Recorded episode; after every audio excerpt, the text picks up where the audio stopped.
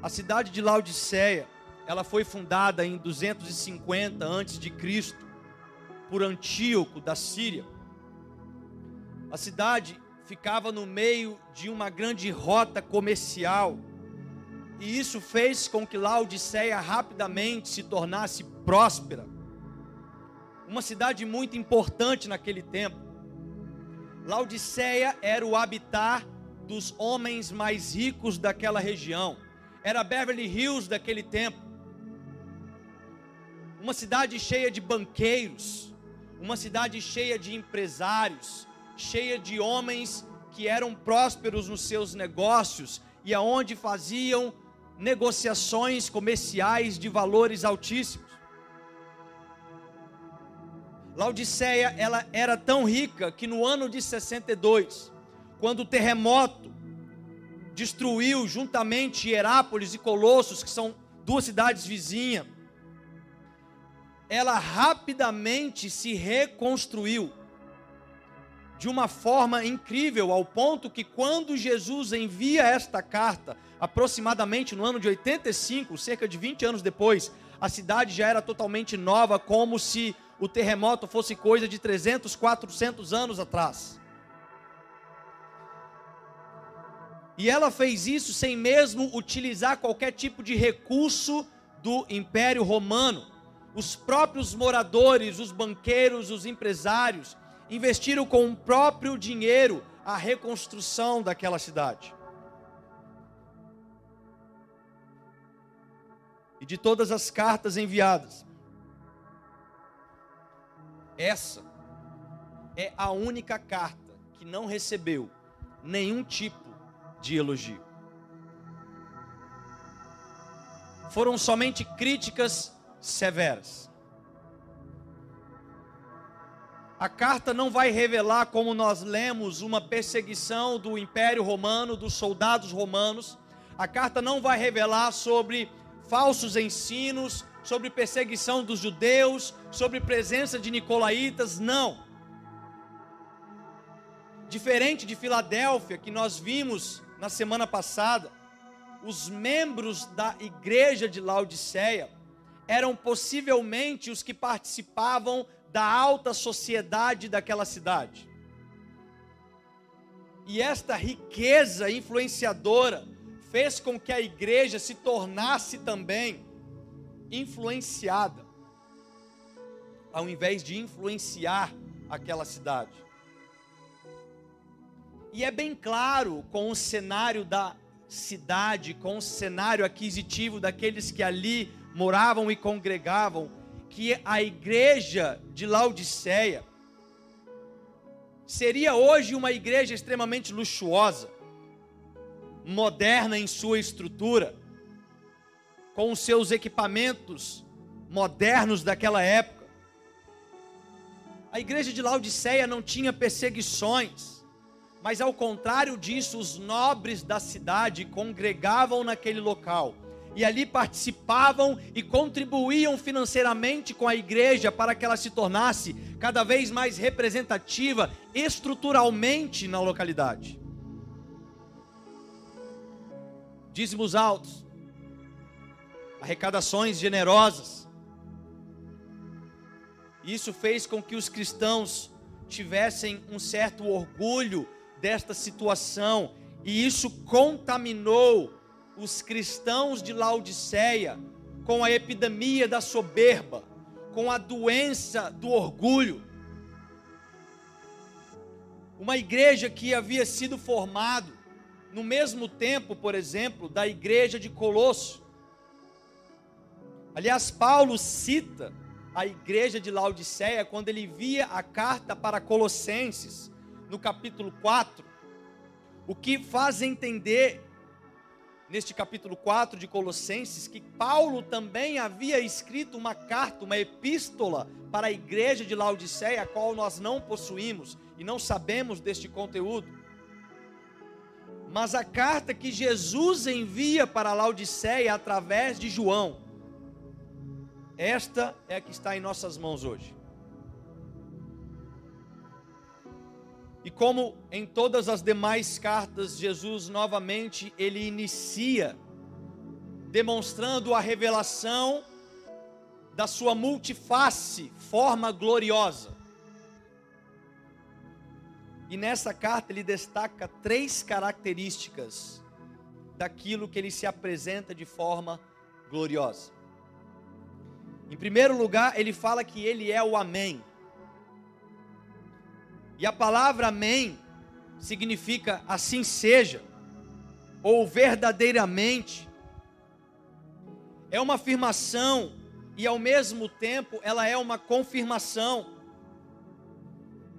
E ao apresentar-se desta maneira, Jesus ele deixa bem claro para aquela igreja que ele é, é a última palavra de tudo que existe, porque nele todas as profecias bíblicas se cumprem.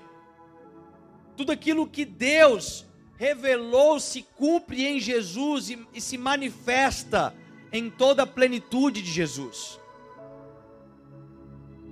Em 2 Coríntios capítulo 1, no versículo 20, Paulo vai dizer: Pois quantas forem as promessas feitas por Deus, tantas tem em Cristo o sim.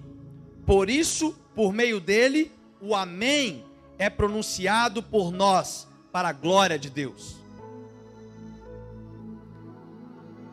Entre a palavra e Jesus não existe um abismo enorme. Aliás, não existe espaço nenhum. O que existe entre Jesus e a sua promessa e a sua palavra é a confirmação que é feita nele mesmo. Porque ele é o Amém.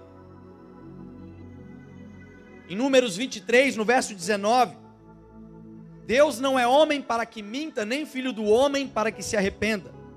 Acaso ele fala e deixa de agir? Acaso ele promete e deixa de cumprir?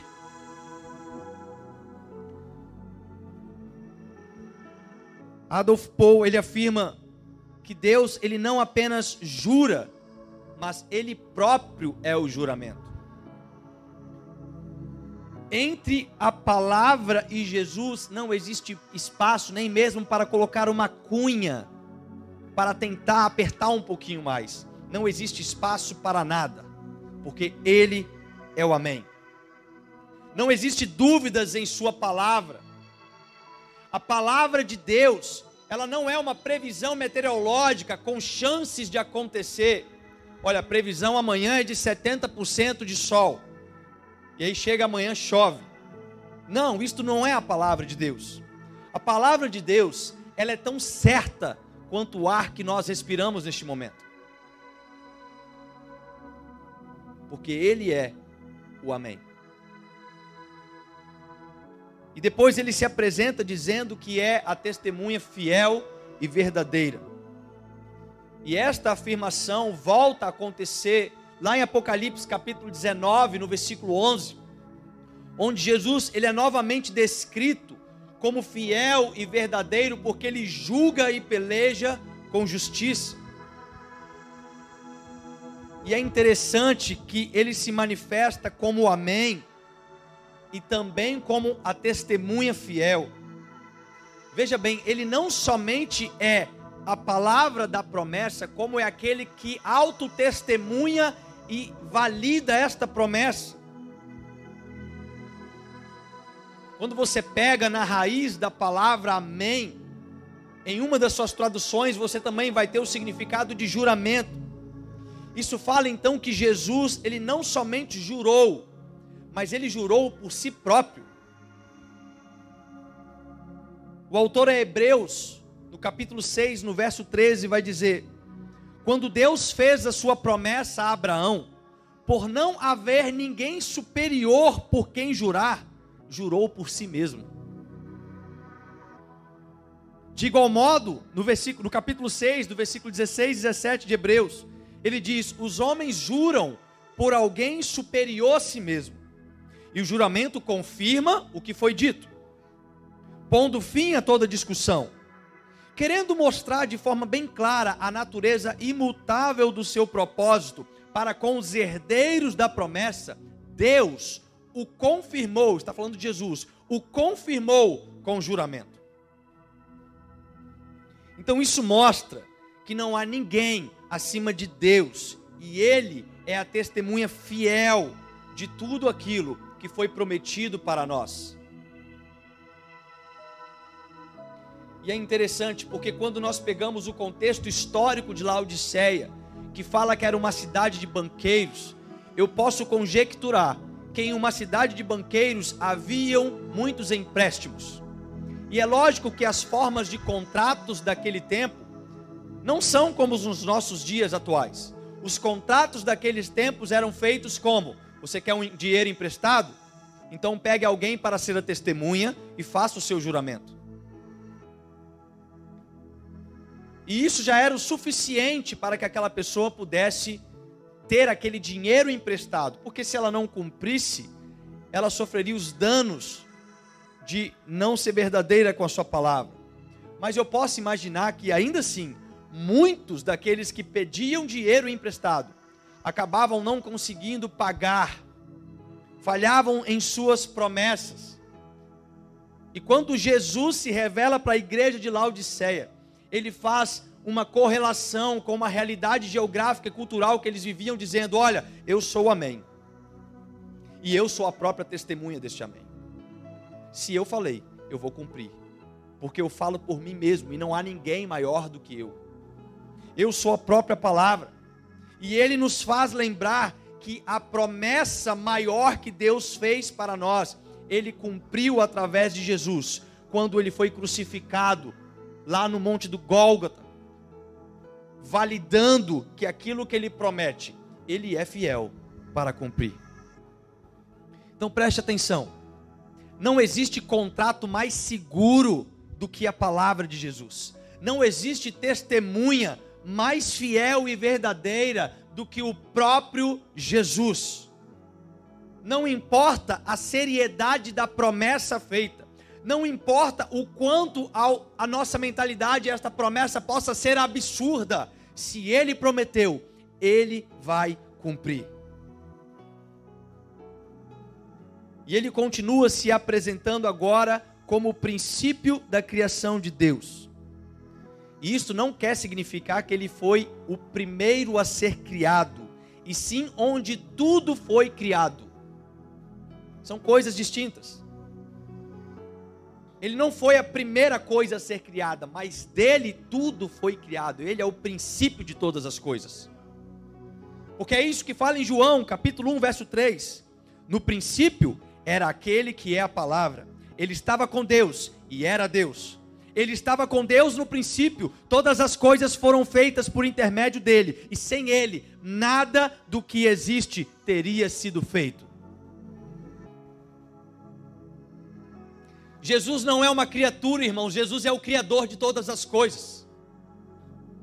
Em Colossenses capítulo 1, no versículo 15 e 16, Paulo fala que ele é a imagem do Deus invisível, o primogênito de toda a criação, pois nele foram criadas todas as coisas, nos céus e na terra, as visíveis e as invisíveis, sejam tronos ou soberanias, poderes ou autoridades Todas as coisas foram criadas por Ele e para Ele. E essa reflexão faz uma reflexão a uma igreja soberba em suas próprias riquezas, a qual acreditou que o dinheiro poderia criar todas as coisas. Porque se tem uma coisa que o dinheiro faz no coração do homem, é este sentimento de que ele pode criar todas as coisas. Quando no verso 17 Jesus vai dizer que vocês dizem que estão ricos, adquirir riqueza e não precisam de nada, Jesus está mostrando exatamente esta realidade. Vocês acham que vocês não precisam de nada. A igreja de Laodiceia conseguiu com suas riquezas colocar ordem no caos da destruição dos terremotos daquele tempo. Mas a igreja de Laodiceia não conseguia colocar ordem no caos espiritual que aqueles homens e mulheres viviam naquela igreja, porque o dinheiro não compra todas as coisas. Eles se gabavam dos frutos financeiros, mas eles ignoravam aquilo que é o princípio de todas as coisas que realmente nós deveríamos ter. E é depois de se auto-revelar desta forma que Jesus começa agora uma série de muitas críticas pesadas.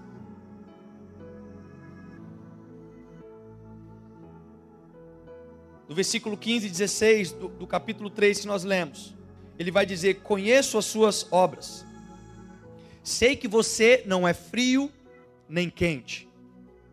Melhor seria que você fosse frio ou quente, assim porque você é morno, nem frio nem quente. Estou a ponto de vomitá-lo da minha boca. Preste atenção. Jesus, ele não faz uma crítica sobre uma heresia que estava na igreja. Jesus não faz uma crítica sobre os nicolaítas pregando coisas erradas dentro da igreja não é sobre heresia, mas é sobre a apatia. Eles eram mornos. E quando você estuda na geografia bíblica daquele local, você vai perceber, como já citei, que existiam duas cidades vizinhas na parte superior de Laodiceia: Hierápolis e Colosso. Em Colossos ficava uma fonte de água fria Dali tinha uma nascente e reservas de águas frias.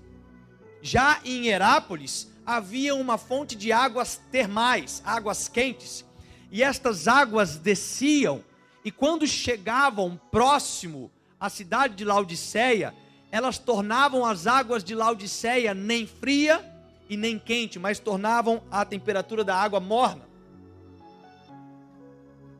Colossos tinha fama de possuir estas águas medicinais, baixas temperaturas, as pessoas entravam naquelas nascentes geladas, porque eram medicinais. Já em Herápolis, tinha sua fama porque tinha as águas termais, águas que traziam refrigério, relaxamento, descanso. Mas Laodiceia não era procurado nem mesmo pelas águas medicinais e nem mesmo pelas águas térmicas de relaxamento e renovo. Mas como Jesus mesmo cita, a igreja de Laodiceia, por seu motivo de mornidão, causava enjoo, vômito.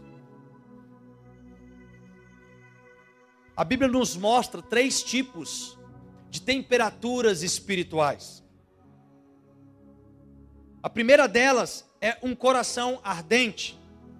Em Lucas capítulo 21, 32, quando os discípulos a caminho de Emaús falam, perguntaram-se um ao outro: Não estavam ardendo os nossos corações dentro de nós, enquanto ele nos falava no caminho e nos expunha as Escrituras? Veja que aqueles discípulos, quando ouviram Jesus falar sobre a palavra, o coração deles queimava. Este é o primeiro tipo de temperatura visto na Bíblia, um coração ardente. Que quando nos conectamos, seja através da palavra, seja através da comunhão, seja através da celebração da ceia, seja através da adoração, o nosso coração, ele continua ardendo, queimando. Mas também o próprio Jesus vai dizer que vai ter a temperatura de corações frios. Porque lá em Mateus 24, no versículo 12, ele diz que por se aumentar a iniquidade, o amor de muitos se esfriarão. E por fim, nós temos agora um coração morno descrito aqui na carta de Apocalipse enviada à igreja de Laodiceia. E o que, é esta mornidão? Essa mornidão é o chove no molha é o indiferente. O problema em Laodiceia, ele não era nem teológico e não era nem moral. Não havia falsos profetas. Não haviam falsos mestres. Não havia pecado de moralidade. Não havia Jezabel. Não havia idolatria, não havia engano.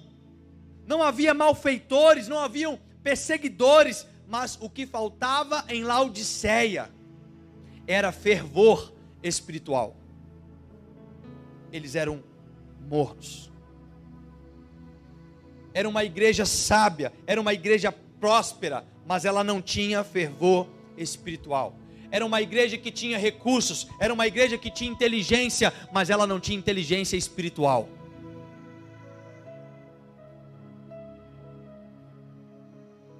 Jonathan Edwards diz que precisamos ter luz na mente e fogo no coração. Porque a verdade de Deus, irmão, é lógica em fogo. Tem muitos crentes que se afastaram das emoções, com medos de experiências.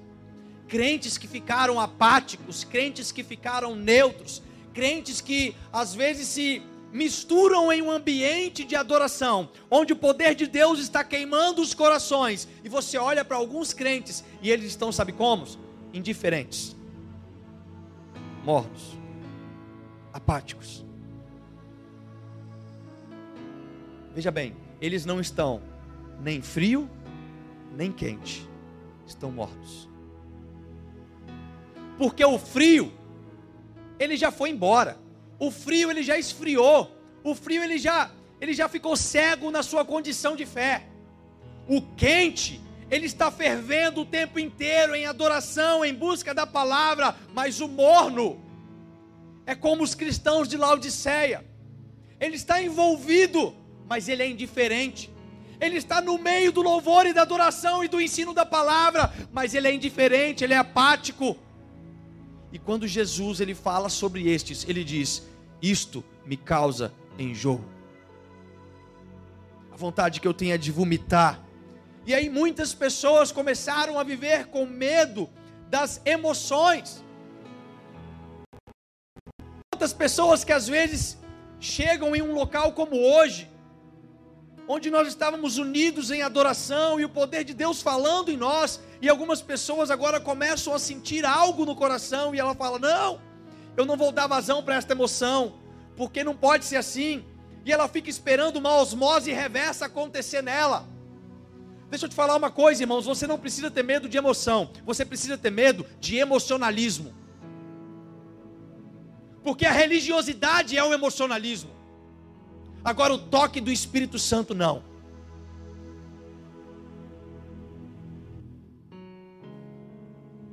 Uma igreja morna, ela traz ânsia de vômito.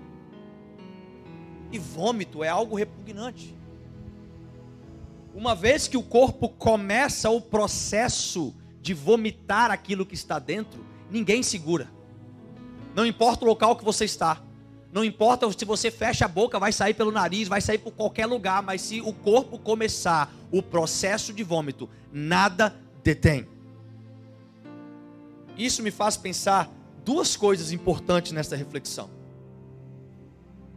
A primeira é esta: que não se consegue segurar o vômito, ela vai ter que ser lançada para fora, não importa o lugar, não importa a situação. E o segundo, que é ainda mais perigoso, que ninguém come de volta aquilo que vomita. Muito pelo contrário. Quantos de nós, quando passa mal e acaba vomitando, fica meses, anos, décadas sem comer aquela comida de novo? Boa, né? A comida boa, não a que vomitou.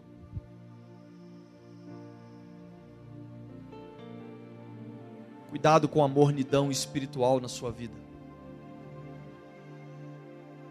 Se você está se sentindo morno espiritual, você precisa acender novamente esta chama que arde no seu peito para incendiar a sua realidade.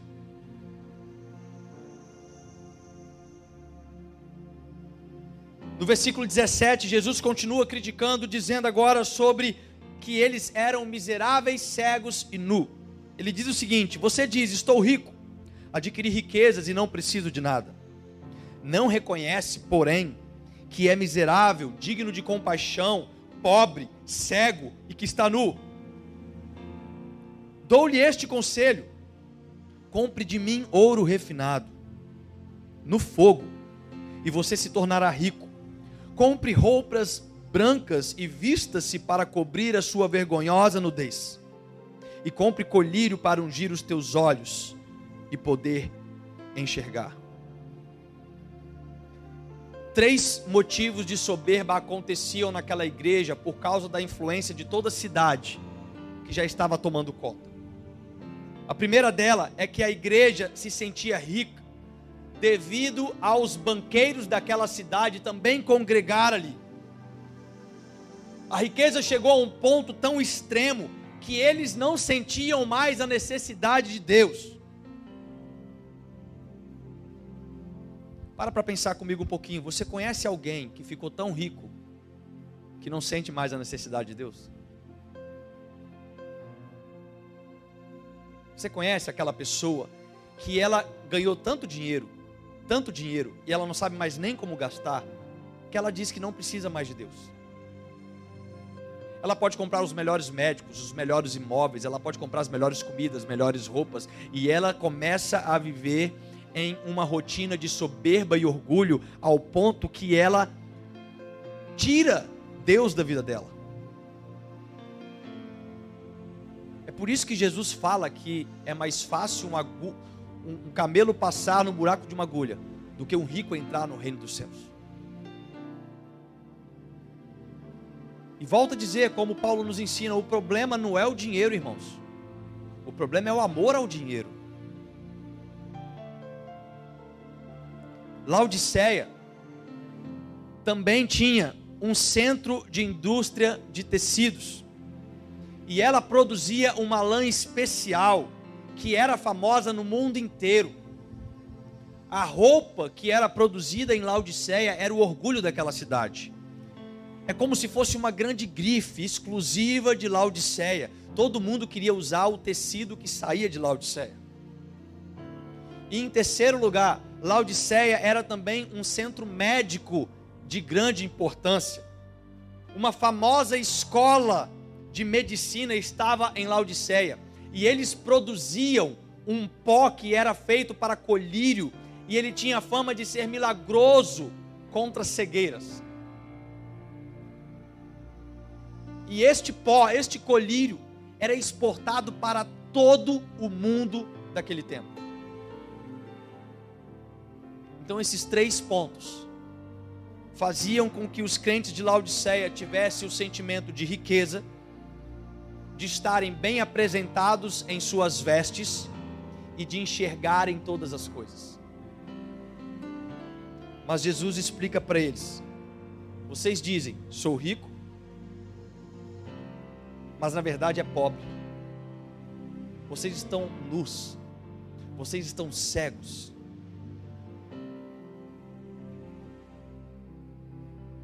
Hernande Dias Lopes, ele vai dizer que a igreja em Laodiceia havia perdido o seu vigor, os seus valores, a sua visão e as suas vestimentas. Parecia que tinham tomado um banho morno de religião.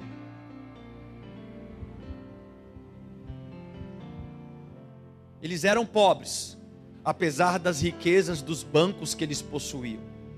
Eles estavam nus, apesar daquele tecido de grife que eles produziam. E eles estavam cegos, apesar de produzirem um colírio milagroso contra a cegueira. E quando Jesus fala isso para eles, ele vem dizendo: Olha, vocês são pobres porque vocês não podem comprar per o perdão pelos seus pecados. Vocês estão nus porque não vestem roupas adequadas para se apresentarem diante de Deus. E vocês estão cegos porque não conseguem enxergar a própria cegueira espiritual. E aí Jesus ele vai advertir no versículo 18 com um conselho maravilhoso dizendo o seguinte: Compre de mim ouro refinado no fogo e você se tornará rico compre de mim roupas brancas e vista para cobrir a sua vergonha da nudez. E compre colírio de mim para ungir os teus olhos e poder enxergar.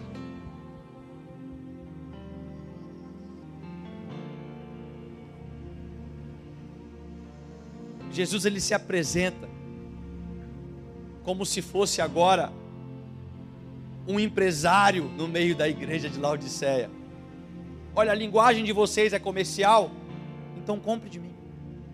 Eu tenho o ouro que vocês precisam para ser ricos. Eu tenho as vestimentas que vocês precisam para ser apresentáveis. E eu tenho o colírio para que vocês possam enxergar muito além destas coisas na terra, aonde a traça e a ferrugem corrói. E aí no verso 19 e 20 ele começa então a sua exortação. Ele vai dizendo: Repreendo e disciplino aqueles que eu amo. Por isso, seja diligente e arrependa-se. Eis que estou à porta e bato. Se alguém ouvir a minha voz e abrir a porta, entrarei e cearei com ele, e ele comigo. Eu gosto demais deste trecho, desta porção, porque a disciplina que Jesus coloca aqui não é um ato de castigo, mas é um ato de amor.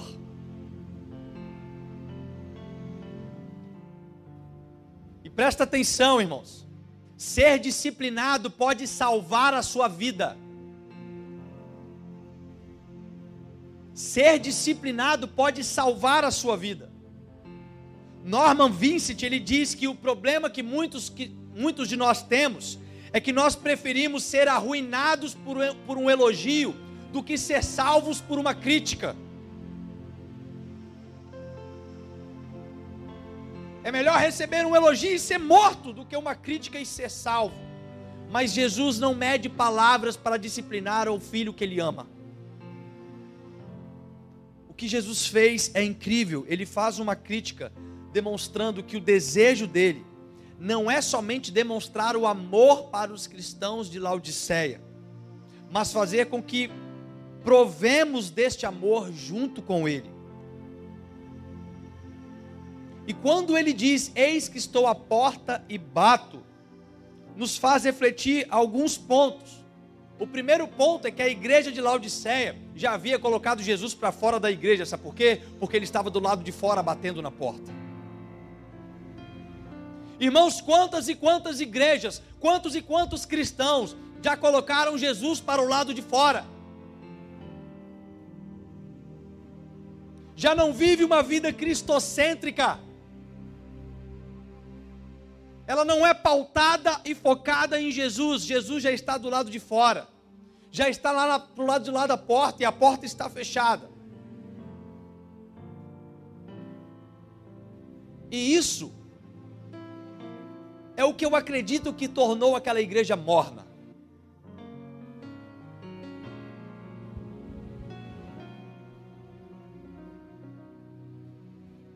O que tornou aquela igreja morna foi colocar Jesus para o lado de fora. Quando você troca Jesus pelas riquezas, pelas coisas deste mundo, quando você troca Jesus pelos seus prazeres da vida presente, a sua vida se torna apática morna, sem sentido, indiferente. Sabe o que isso causa para Jesus? Vontade de te vomitar. Mas mesmo assim, nós podemos refletir no segundo ponto que eu quero colocar. É que, mesmo diante de todas estas duras críticas que Jesus apresentou para a igreja de Laodiceia, como uma demonstração de amor e não de castigo, ele ainda assim quer cear com você. É interessante que a carta de Laodiceia, ela completa as sete cartas. Ela está em último local, ela foi a última a ser colocada na revelação, e eu creio com um propósito. Ela completa as sete cartas. É como se nós pudéssemos encaixar alguma particularidade de cada uma das demais cartas em algo na nossa vida durante os dias atuais. Mas ao final desta carta, nós temos esta menção que Jesus coloca: Eis que estou à porta e bato. Se você abrir, eu vou cear com você e você vai cear comigo.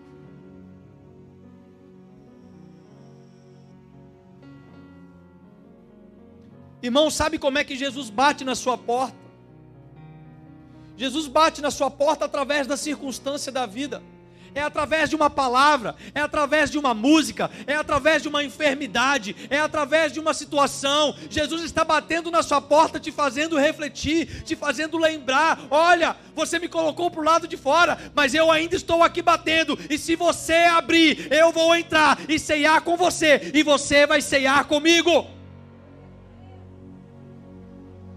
A intenção de Jesus não é entrar para te castigar, não é entrar para te acusar. Mas nós entendemos que através do arrependimento, que é a atitude de abrir a porta. Como que nós abrimos a porta para Jesus? Nos arrependendo. Quando nós nos arrependemos, Jesus ele entra na sua casa, na sua vida. E ele se torna o próprio anfitrião que prepara a mesa para cear contigo. Que Jesus quer é ter comunhão ele quer se assentar à mesa. Quando Jesus deixa como, como ordenança para a igreja de celebrarmos a ceia como nós vamos fazer hoje, é para que a gente pudesse lembrar: olha, ei, eu quero ceiar com vocês.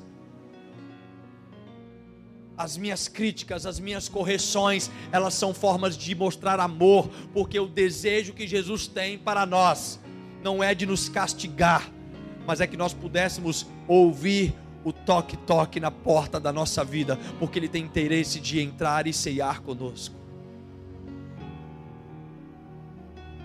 E então ele começa, finalizando agora a carta, dizendo sobre as promessas, no versículo 21, onde ele diz: Ao vencedor darei o direito de sentar-se comigo em meu trono, assim como eu também venci e sentei-me com meu Pai em seu trono. A promessa que fecha as sete cartas enviadas é uma promessa do reino. Sentar-se no trono de Jesus chega a ser algo difícil da gente compreender. Chega a ser algo imensurável. Mas quando Jesus fala isso, ele está nos lembrando que ele quer nos entregar a autoridade no reino juntamente com Ele. Em Lucas capítulo 22, no verso 28 ao 30. Vocês são os que têm permanecido ao meu lado durante as minhas provações, e eu lhes designo um reino, assim como meu Pai o designou a mim para que vocês possam comer e beber a minha mesa no meu reino e sentar-se em tronos, julgando as doze tribos de Israel. De igual modo, no Apocalipse do Antigo Testamento, que é o livro de Daniel, capítulo 7, verso 27, vai dizer: Então a soberania, a soberania, o poder e a grandeza dos reinos, debaixo de todo o céu, serão entregues nas mãos dos santos, o povo do Altíssimo. O reino dele será um reino eterno, e todos os governantes o adorarão e lhe obedecerão. Então, o desejo de Jesus não é somente cear conosco, mas que também possamos governar junto com Ele. E aí você fica pensando, meu Deus, isso é algo difícil da gente compreender, digerir. Será que é, é uma promessa tão difícil de compreender na nossa mente finita? Sim, é. E é por isso que ele começa dizendo para você: Ei, eu sou o Amém. Eu sou a testemunha fiel. Eu sou a verdade. Tudo aquilo que ele fala, tudo aquilo que ele promete vai se cumprir. Se aquilo que você exerce em fé é somente para esse tempo, a Bíblia fala que você é o pior dos miseráveis. Porque a promessa de Deus nos fala sobre uma eternidade junto com Ele, em comunhão, governando junto com Jesus, em um reino perfeito e eterno.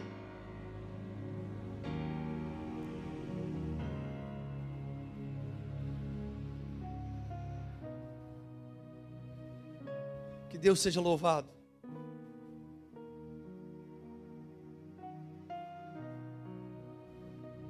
Que as águas mornas de Laodiceia cheguem a 100 graus no dia de hoje. Que a ebulição do Espírito Santo de Deus possa borbulhar na sua vida, ao ponto que seu coração vai queimar literalmente ao ponto que você não vai aguentar ficar sem testemunhar de forma autêntica este evangelho, testemunhar de forma autêntica aquilo que Cristo tem feito na sua vida. Ficar de pé.